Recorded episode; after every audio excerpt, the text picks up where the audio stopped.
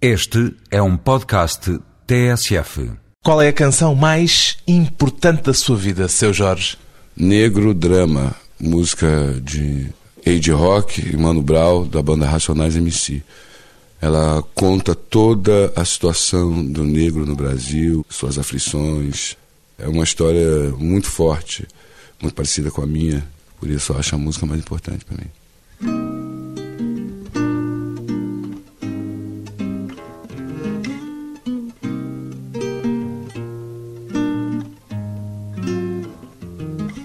Nego drama, entre o sucesso e a lama. Dinheiro, invejas, problemas, luxo, fama, nego drama, cabelo crespo e a pele escura, a ferida, a chaga, a procura da cura. Nego drama, tenta ver e não vê nada, a não ser uma estrela, longe meio ofuscada, sente o drama do preço e a cobrança. No amor, no ódio, a insana vingança, nego drama. Eu sei quem trama aí quem tá comigo. O trauma que eu carrego para não ser mais um preto fudido. O drama da cadeia e favela. Túmulos, sangues, sirenes, choros e velas. Nego drama. Tem mais uma parte que é muito bonito quando ele fala. E aí é o outro cantor que vem e diz: é, crime, é, música, futebol. Eu também não consegui fugir disso aí. Eu também sou mais um. Eu também sou mais um nego drama.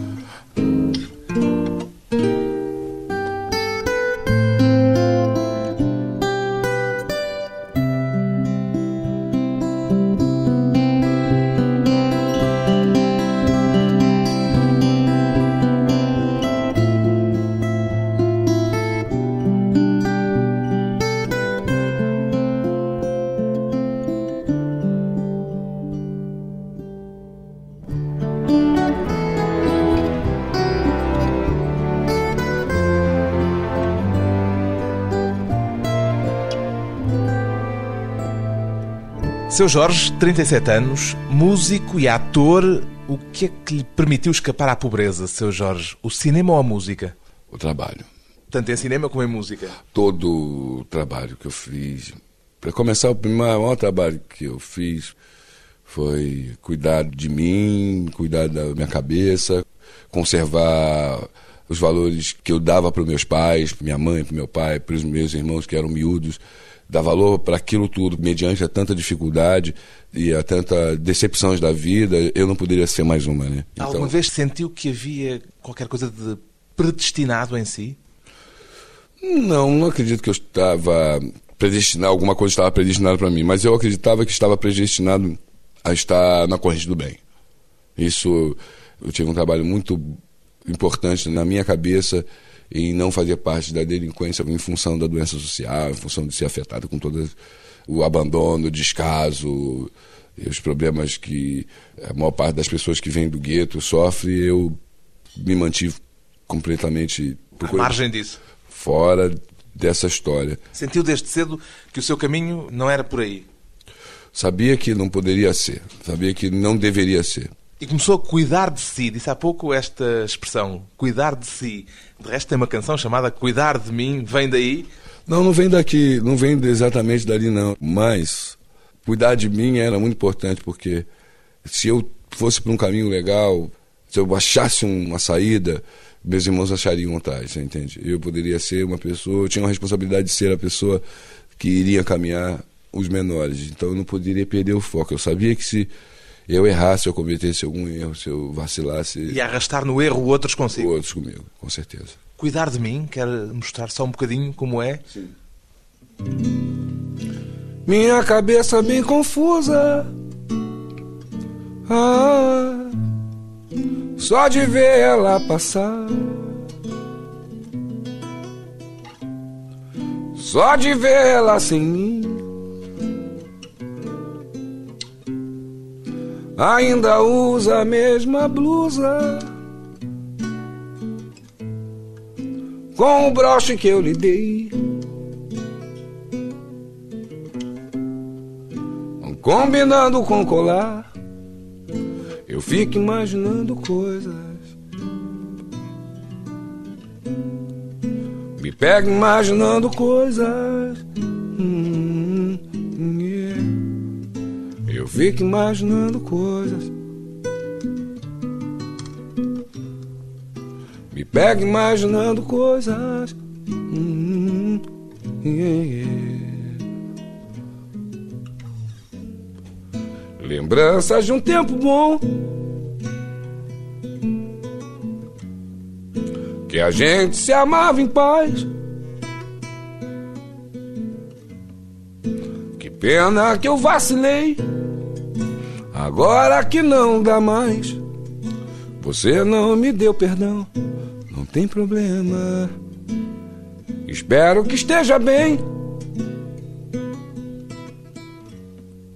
Feliz como eu fui feliz.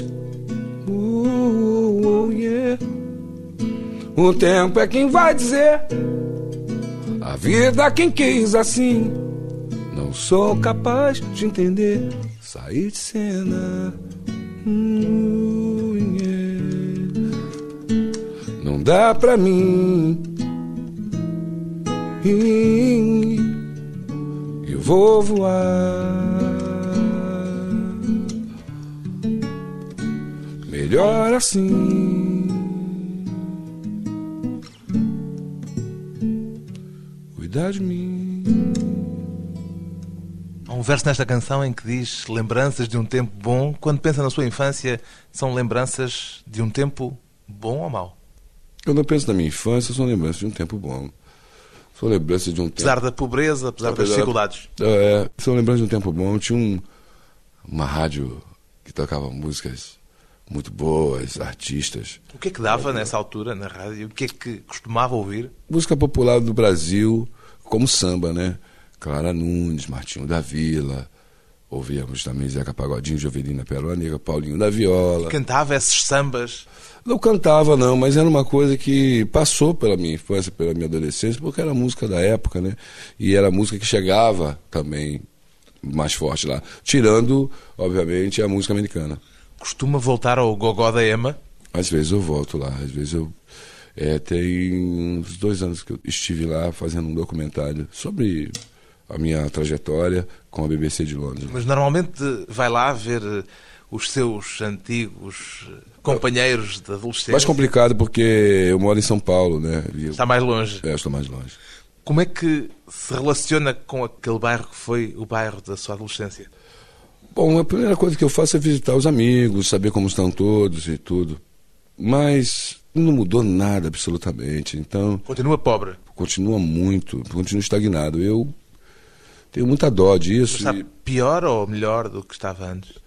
pior porque. Pior ainda. É pior porque a configuração da violência ela se expandiu muito em todos os setores, eh, em todos os aspectos no Brasil, e sobretudo no Rio de Janeiro, e principalmente nessas áreas que não são assistidas por nenhum tipo de administração. Né? Ainda sente que tem alguma coisa a ver com essa sua antiga turma? Quando eu os tenho tudo a ver, eu tenho tudo a ver com eles, assim, com aquele jeito, com aquela simplicidade, com aquela coisa. A verdade é que adquiri conhecimento no longo da- do meu percurso, mas eu continuo entendendo aquele jeito de ser, entendendo aquela maneira de ser e gostaria de poder ajudar em alguma coisa lá assim que possível.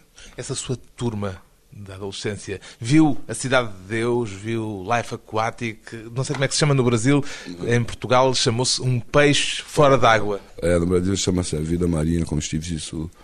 E assistiram, todos esses amigos meus assistiram, acompanham discos e sempre perguntam, trocam informação. Quem constantemente vai com mais frequência lá é minha mãe, né, que conserva ainda muita amizade e carinho pelas pessoas de lá. Então, sempre tenho notícias, sempre envio notícias.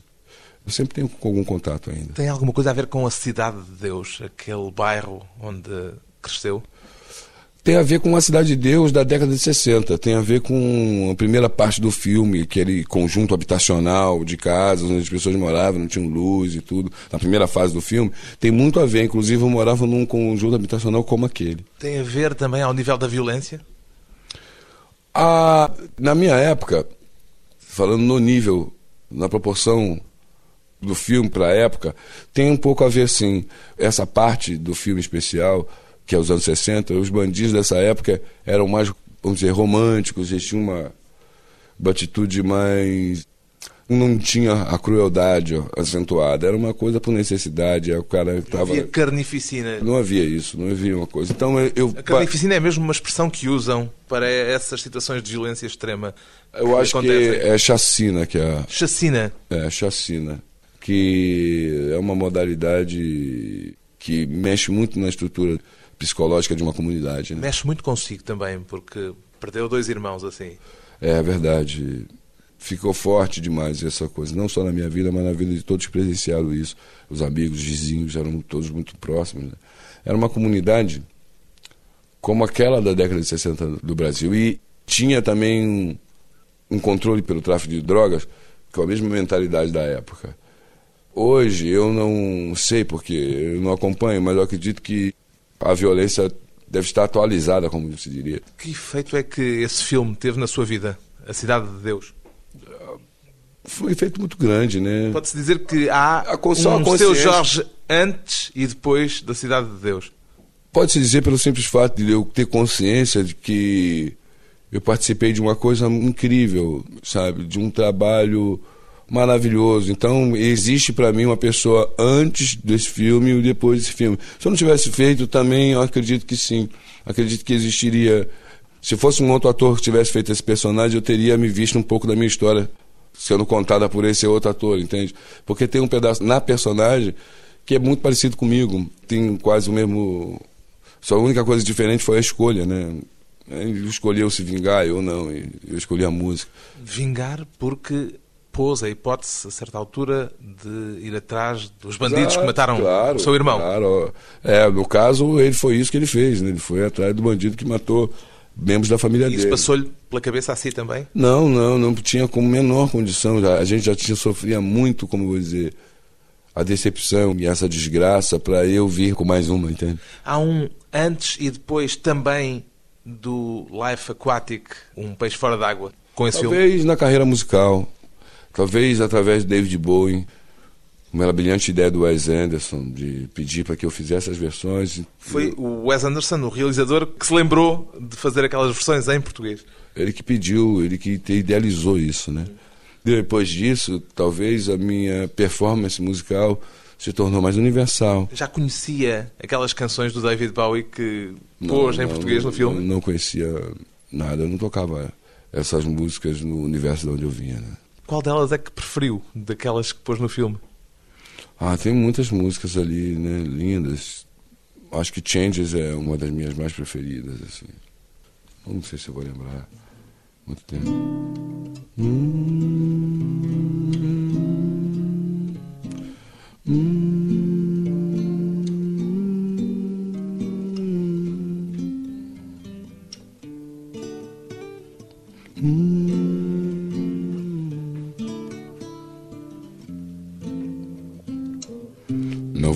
o que passou, passou. Eu vou embora, meu tempo acabou. Tenho muita coisa para descobrir. Eu sinto muito, mas tenho que ir. Vou pro mundo porque nada mais me prende aqui. É o final do show. E não fique magoada porque eu vou partir. Só o jeito que eu sou. Ti, ti, ti, ti, changes lá. Vem meu trem, vem meu trem.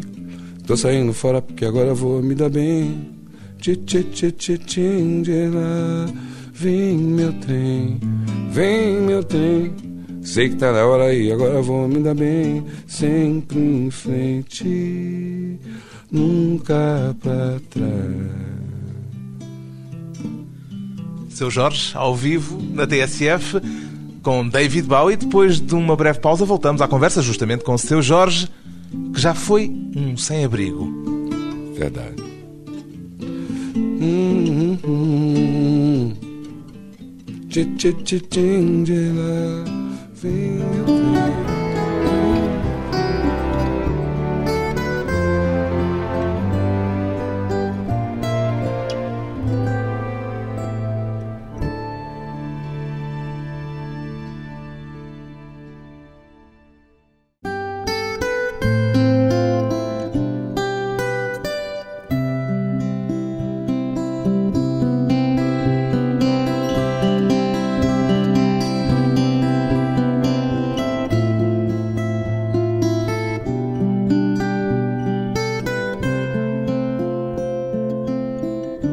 Regressa à conversa com o músico brasileiro Jorge Mário da Silva. Quando é que começou a usar o seu nome artístico, seu Jorge? Foi em, em 1997, quando eu fundei um a grupo. farofa carioca? Quando eu fundei um grupo chamado Farofa Carioca. Tinha um músico do Brasil chamado Marcelo Yuca. Eu havia conversado com ele. Falei, não tinha um nome para liderar uma banda. E ele me apelidou com esse nome e ficou. E ele explicou-lhe na altura porque é que se tinha lembrado desse nome? Ah, porque ele tem, parece que tem um tio dele, que também se chama Jorge. E Chamam-lhe seu Jorge. Ele me chamou de seu Jorge por isso. Mas o seu Jorge costuma dizer que o seu seu não é de senhor, é de. Não, não, é, de- não, é, não necessariamente ele seria de senhor, não. Apesar de eu poder envelhecer com o nome. Mas é, é de seu, de seu amigo. É seu- porque normalmente diz seu Jorge, seu António, É. seu Manuel a pessoas mais velhas. É, um tratamento, né? Mas eu poderia utilizar essa mesma forma, mas queria utilizar a forma do tratamento do seu, seu criado, seu amigo, seu, seu companheiro. Começou a usar este nome já depois daquele período em que tinha sido homeless. Foi depois do teatro. Eu fui. Foi o teatro que o tirou da rua, de certo Ah, de modo. certa, de certa modo, sim, porque foi onde tive um universo de relações com as pessoas que, que sabiam bastante sobre a vida e que sabiam bastante sobre superação. E, porque teatro é um exercício de superação né, muito grande. Fazer teatro é se humilhar demais, né? É se humilhar É sim, porque você precisa ir até o, o fundo. aos né, limites das suas das capacidades. suas capacidades. É se humilhar muito, tem que se humilhar bastante. Tem que... E na música não acontece o mesmo? Quando sobe a um palco, não, tem de ir também aos limites das suas capacidades? Mas não para baixo, não para um auto reconhecimento, e sim para uma expressão maior. É o palco propriamente dito, né? A- Já na sua grandeza, é, é a música fazendo. O teatro tem isso no palco, mas quando você faz, você exercita, você mergulha na reflexão do que é o teatro, aí você precisa se humilhar para você conhecer a sua humildade, para você conhecer até onde você pode suportar, né? Você- Imagino que para si isso não foi difícil para quem vinha de uma situação de vida na rua. Essa sensação e esse conhecimento da humildade era para si Não qualquer coisa de natural. É, eu posso dizer assim, acho que toda pessoa que se diz que é humilde, ela não é, né? Então, para começar aí, né? Não posso dizer que sou um humilde, mas eu conheci bastante a humilhação, sabe? É, Nesse período da rua, na vida inteira, né? A gente se sentir mesmo humilhado, estar impedido de se expressar melhor, de chegar melhor colocado numa, numa situação, né? Você quer crescer, você quer se colocar, mas falta recursos. já li que foi por isso que deixou a escola a certa altura. É, eu deixei a escola porque eu precisava trabalhar e ganhar dinheiro, né? Mas também depois, porque se não fazia, sentiu- não fazia sentido Sem os pra- recursos é, dos outros escola, meninos da escola. É, só eu ir para a escola sem comer, né? Faz e era o que sentido. acontecia? Ia para a escola sem comer? Quase todas as crianças do Brasil, os que não estão na escola, não tem comida lá. Entendeu? Muitas das crianças do que estão na rua hoje é porque não, não tem comida nem em casa, não tem comida na escola. Então não é interessante ficar lá aprendendo matemática se você não tem lápis, se você não tem papel, se você não tem caderno, se você. Então estudar fica uma coisa segundo, terceiro, aí vai virando quarto plano, ou até um dia não fazer mais parte do. Não fazer sentido já. não fazer sentido nenhum. Mas no seu caso não foi um menino de rua. Foi só aos 20 anos que se tornou homeless. Porquê que nessa Ah, altura começou a viver na rua? Ah, Foi em função da chacina que eu sofri, de ter perdido os irmãos, então não fazia sentido eu ficar lá na comunidade, no meio daquele sentimento lá e ficar lá para quê? Então eu tive a oportunidade de ir morar com os tios uma época e depois eu fui seguir meu rumo sozinho. O que é que fazia nesse período em que viveu na rua? Eu tocava. Já tocava? É, eu estudava violão, tocava. Andava É, com violão na andava rua? com violão todo tempo, tocava um pouco, fiz a bastante amigos, mas e se eu não tivesse feito isso, eu não conseguiria. Eu ganhei muito conselho, olha, você tem que tocar e, e arrumar um emprego durante o dia, tocar à noite e tudo, mas eu não topei isso, a ideia, porque eu não ia conseguir, né? Fazer o que eu faço hoje. Se eu Queria tocar só. É, acho que quando você quer fazer uma coisa, você tem que se dedicar 24 horas E àquilo. tocava em quê? Em barzinhos? Tocava Foi na muito rua? depois. Foi muito depois mesmo. Toquei na rua mesmo, na rua. Mas nem pra ganhar dinheiro, não. A música popular brasileira, canções diversas, sei lá, Javão, cantei Gonzaguinha, cantei. Dê-me um exemplo do que mais frequentemente... Cantei Moraes Moreira.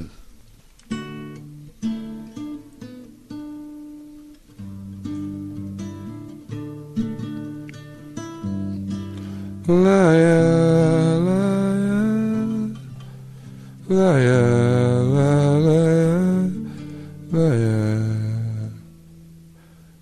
Preta, preta, pretinha. Preta, preta, pretinha. Preta, preta, pretinha. Preta, preta, pretinha. Enquanto eu corria, senhoria, me chamar enquanto corria a barca. Eu ia lhe chamar enquanto corria a barca. A minha cabeça não passava, não.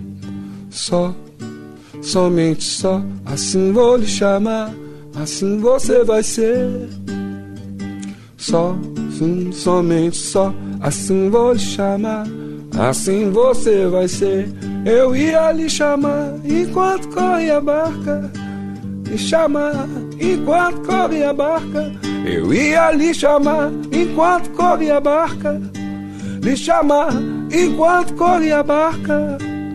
Abre a porta e a janela e vem ver o sol nascer.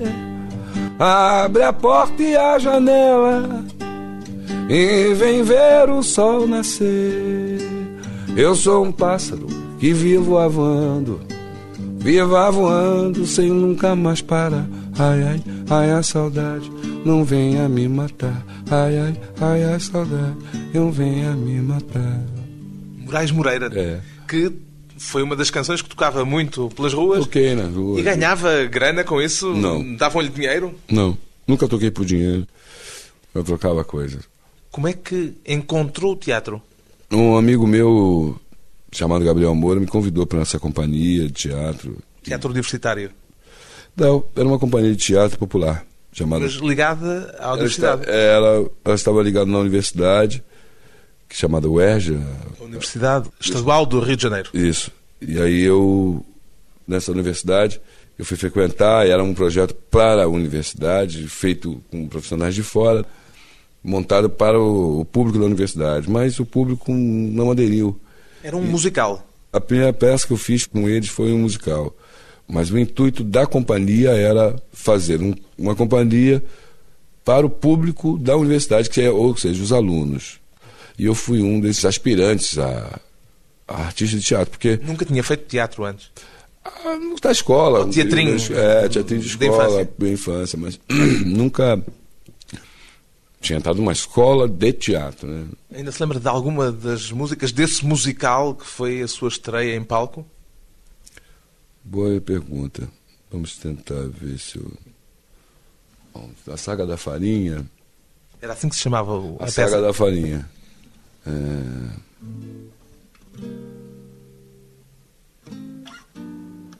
Se você não está sabendo o que está acontecendo, vou te contar, meu irmão, o que, que há na plantação. Por falta de rotação, a praga tá solta no sertão. A nega quis avisar. A mandioca vai dançar. Eu não falei, que foi que eu disse? Eu não falei, que foi que eu disse? Eu não falei, que foi que eu disse? Eu avisei. Eu não falei, que foi que eu disse? Eu não falei, que foi que eu disse?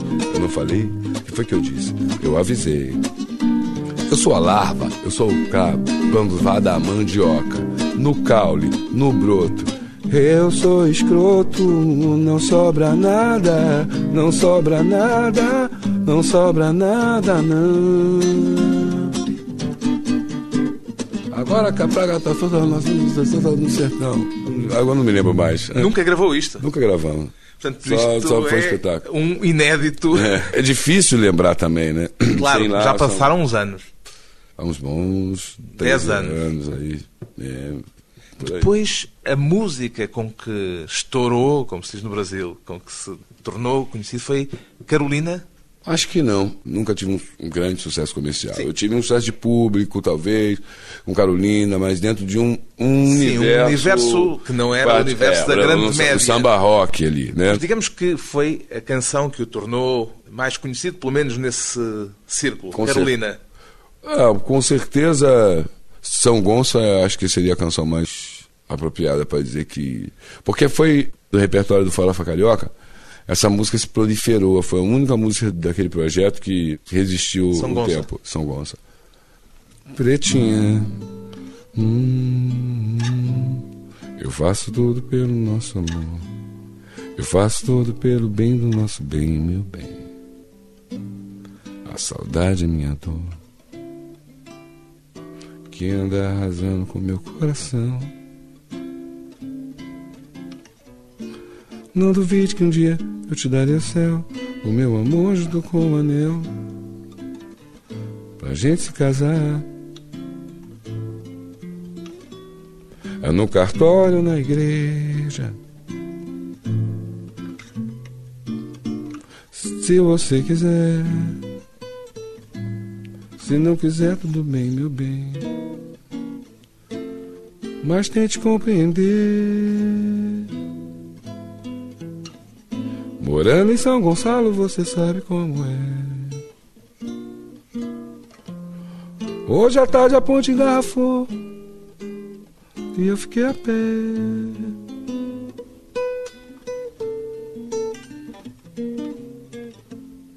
Tentei ligar pra você.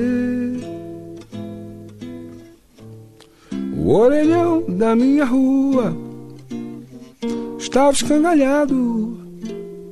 O meu cartão tava zerado, mas você crê se quiser.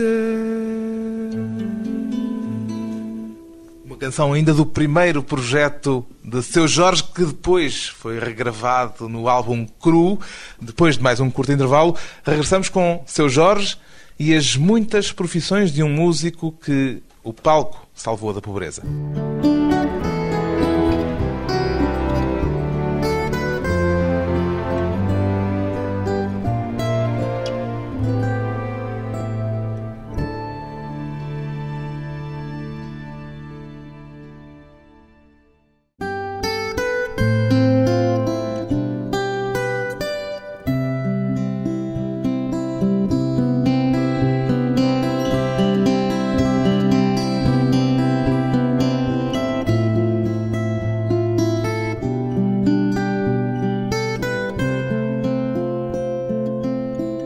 Convidado hoje para a conversa pessoal e transmissível, seu Jorge, cantor, compositor, ator, performer, mas também já foi marceneiro, borracheiro, paquete, relojoeiro. Tirando a música e o cinema, tirando o palco, qual foi até hoje a sua profissão preferida, seu Jorge? Borracharia. A borracharia, e o que é que fazia na borracharia? Consertava pneu. Né? Pneu? Dá pneu, furo. Era ótimo porque todo ambiente de oficina tem muita brincadeira. Eu trabalhava com um homem bem mais velho. Então, foi a sua primeira profissão, foi a primeira coisa que fez. Né? Foi muito legal, e porque vinha muita gente, passava muita gente, é uma, é uma profissão muito interessante, porque você conhece muita gente. Numa oficina? Numa oficina, o público é muito grande. Assim. Chegou a ganhar o meu primeiro contato com o público. O, foi, foi o seu primeiro, o seu primeiro palco. Meu, é, é verdade. Chegou a ganhar o dinheiro suficiente como borracheiro para comprar aquele saxofone com que sonhava aos 10 anos? Não, o saxofone até hoje é um instrumento caríssimo para qualquer um. Ainda não tem o saxofone? Não, eu tenho. Até tenho. E toca? Eu tenho alguns. Eu estudo um pouquinho tal, quando tem tempo. Portanto, ainda mantém essa paixão pelo saxofone? Gosto muito. Eu eu tive no Exército, Serviço Militar e fiz um curso Justamente não teve o saxofone, mas tornou-se corneteiro do Exército. É, eu até hoje tenho uma certa ligação com o instrumento de sopro. Eu procuro tocar clarineta, eu trago a flauta transversa para os shows, eu levo um som. Eu tenho um trombone que eu sempre fico fazendo uma brincadeira, até nos concertos mesmo, assim, sem compromisso nenhum, tá, tá. Eu gosto do instrumento de sopro. Como é que se tornou corneteiro na tropa, no Exército? Foi assim, eu cheguei na minha unidade e o soldado mais antigo, que era corneteiro, me colocou na fanfarra e eu tocava tarol, caixa de guerra, mas tinha interesse pela questão da corneta, ele me emprestou um bocal, eu ficava treinando com aquele bocal. E Chegou depois... a tocar bem? Toquei bem, toquei muito bem. Quando eu só voltei do curso, eu voltei tocando muito bem. Eu me empenhei, tinha um ouvido bom também. Mas a sua relação com o exército não foi propriamente o melhor? Não, porque eu tinha acabado de sair de um curso de corneteiro, me tornado músico especialista naquilo, e a minha unidade insistia em colocar em serviço armado. Contra a sua vontade?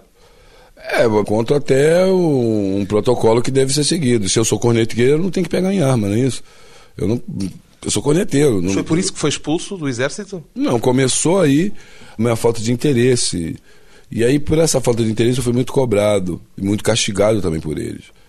E acabei sendo excluído do exército, porque eles entendiam que eu era indisciplinado. Mas uma coisa. E era? Eu nunca fui indisciplinado.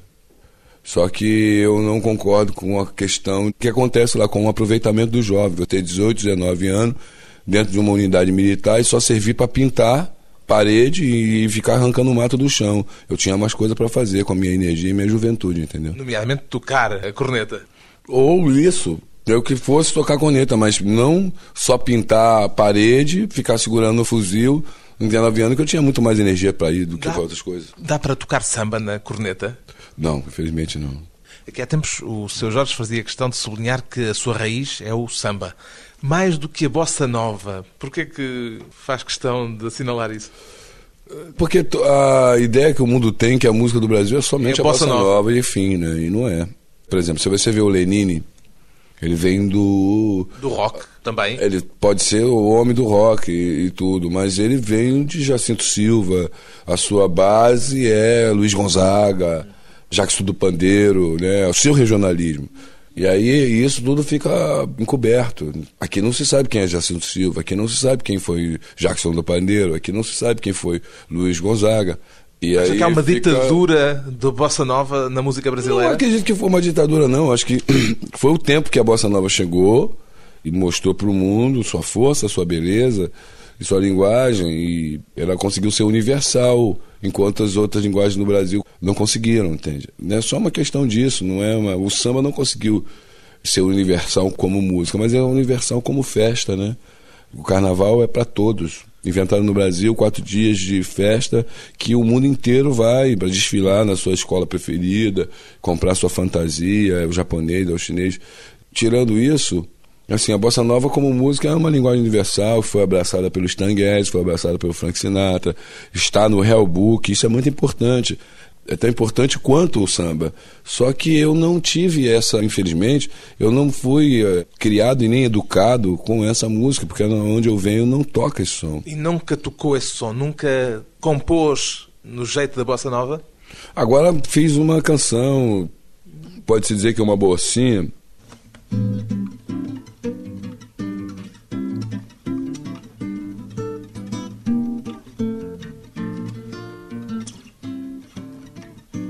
Ninguém tem o dengo que tem minha preta, e nem o gênio que ela também tem.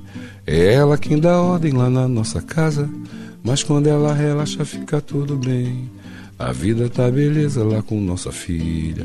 Agora tem mais uma que acabou de chegar. Mais uma menina pra nossa alegria. E o nosso dia a dia vem se completar. Quem tem verdade tem valor. Que bom meter a sua mão na alegria ou na dor. É Mariana para sempre, meu amor. Quem tem verdade tem valor. E bom é ter a sua mão na alegria ou na dor.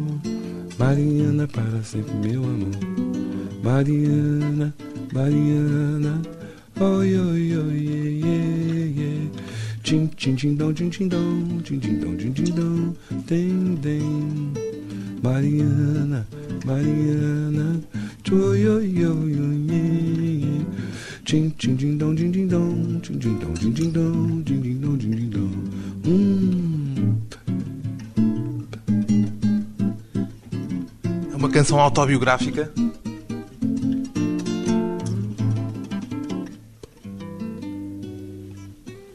É, pode-se dizer que sim. Canção para casa, doméstica. São as suas filhas. São minhas filhas, a minha esposa. É tudo que eu tenho. É muito motivado por essas influências domésticas para a música que faz? Ah, quando eu olho no olhinho daquelas bichinhas lá, eu tenho que cantar, né? eu olho lá, elas todas. Até porque a Flor, ela adora esse negócio todo, ela gosta da coisa da música, dos amigos. Ela é maluca nessa coisa toda. A Flor é sua filha? É, a mais velha. A mais velha, que idade tem? Ela tem quatro, vai fazer cinco agora no dia dois. E já canta também? Ah, ela adora, né? Ela adora, se mete, dança, ela gosta muito. Criança, né? Se expressa como criança mesmo. O que é, que é necessário para sambar bem, seu Jorge? Sambar bem todo mundo sabe fazer. Para sambar bem, é necessário paz, tranquilidade, paz de espírito, sabe? Nada na cabeça. Acho que para sambar bem mesmo, assim, você não precisa ter nada na cabeça, não precisa estar preocupado com nada. É, uma roupa leve, de preferência. Um sapato que não aperte também. É. Uma boa companhia. E um Rio de Janeirozinho de leve, né? Uma escola de samba. Ainda é muito carioca, o seu Jorge? Ah, eu. Eu nasci lá, não tem como Mesmo negar. estando agora em São Paulo? Eu nasci lá, isso não tem como negar, não, mas. Depois de andar tanto pelo planeta aí, eu me sinto mais um. Um átomozinho no, nesse universo todo, nessa atmosfera. Eu sou desse planeta todo, eu gosto dos lugares todos. Eu adoro morar em São Paulo, está sendo muito bom.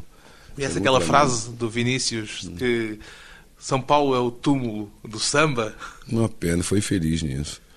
Ele foi muito infeliz, poetinha. Eu acho isso uma pena, porque eu acho que isso era meio centralizador. Talvez ele falou isso em tom de brincadeira, não vou nem criticá-lo. Mas eu acho que, mesmo na brincadeira, ele foi muito infeliz.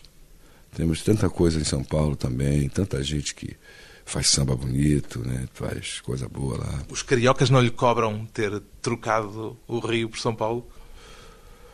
Não sei, não estou lá, não vejo, não bato papo com ninguém mais, não vou mais lá também. Aliás, tem lá uns 5 anos, 6 anos, quase eu não toco no Rio, né? Essa turnê passou no Brasil, mas não passou no Rio. Porque o Rio não o chama ou porque não quer ir ao Rio? Não, porque o setor onde talvez tudo aconteça ficou muito resumido à Zona Sul, né, ao perímetro do cartão postal ali.